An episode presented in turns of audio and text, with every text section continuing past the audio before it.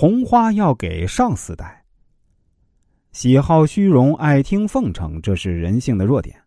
高高在上的帝王更是如此，有功归上，以此讨好君主，屡试不爽。我们来举一个我国古代的例子啊，说这公随是汉宣帝时期一名能干的官吏，当时啊渤海一带连年灾害，百姓因此挨饿，纷纷聚众造反，当地官员镇压无效，宣帝啊于是将七十岁的公随派去。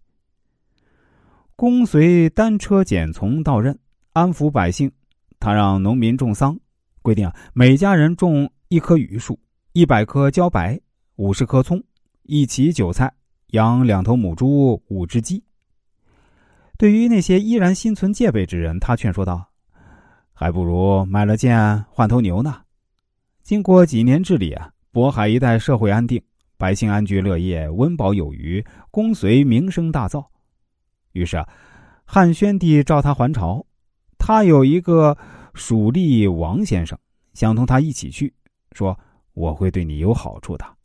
其他属吏却不同意，说：“哎，这个人整天喝酒，又好说大话，还是别带他去为好。”公随说：“他想去，就让他去吧。”到了长安后，这位王先生依然终日酗酒，也不见公随。可有一天啊，当他听说皇帝要召见公随时，就对看门的人说。把我的主人叫到我这儿，我有话要对他说。他一副醉汉狂徒的嘴脸，啊，公随也不计较，还真来了。王先生问：“皇上要问您对渤海是怎样治理的，大人当如何回答？”公随说：“我就说任用贤士，使人各尽其能，严格执法。”王先生连连摆手：“不好，不好啊！你这不是在夸自己吗？请大人这么回答。”这不是小臣的功劳，而是天子的功劳。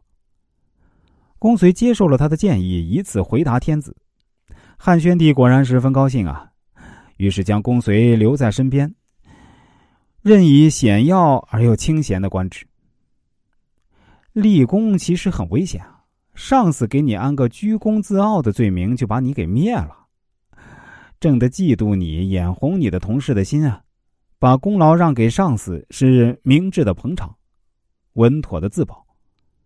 自以为有功总是讨人嫌的，尤其是领导更介怀。